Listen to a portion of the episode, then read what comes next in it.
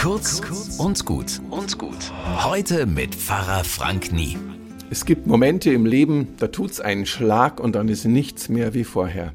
Das kann etwas Tolles sein. Zum Beispiel, wenn dir jemand zum ersten Mal sagt, dass er dich liebt. Oder du einen neuen Job gefunden hast und anfängst. Es können aber auch sehr schwierige Momente sein, wenn dein Arzt dich sorgenvoll anschaut und dir erklärt, dass du schwer krank bist oder gar jemand stirbt. Auf einmal ist alles anders. Das passiert jeden Tag. Und wenn es so kommt, dann ist es wichtig zu wissen, was bei all den Veränderungen stabil bleibt. Und stabil bleibt die Zusage Gottes, dass er uns verlässlich zur Seite steht, jeden Tag.